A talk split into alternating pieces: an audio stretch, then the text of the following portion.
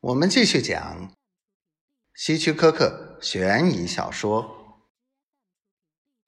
《最后的证据》。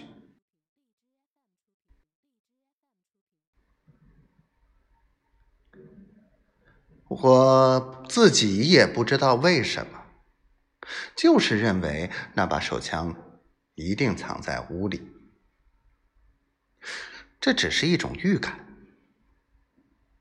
但是这预感非常强烈，我一闭上眼睛，就能看到那把德国手枪躺在某个黑暗隐秘的角落，等着我去发现。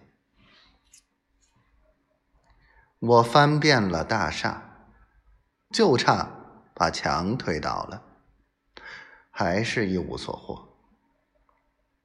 这时。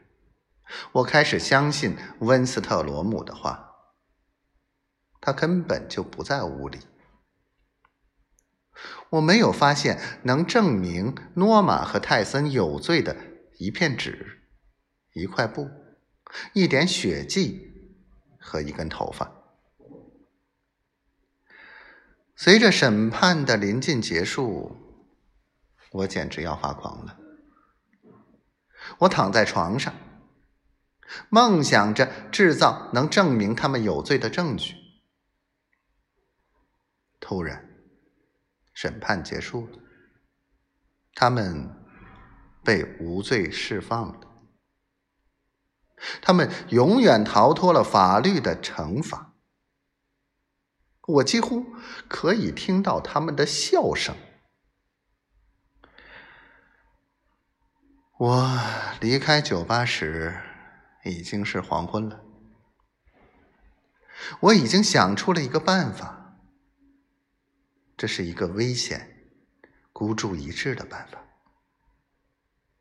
但是，如果我能成功的话，那么就既能报了仇，又能得到钱。那栋像博物馆一样丑陋死板的大厦，坐落在山坡上，俯瞰着日落大道。当我沿着山坡向上爬时，可以看到屋里亮着灯。我惊讶的发现，屋里就诺曼一个人。他坐在书房我父亲的书桌后，正在核对账单、签支票。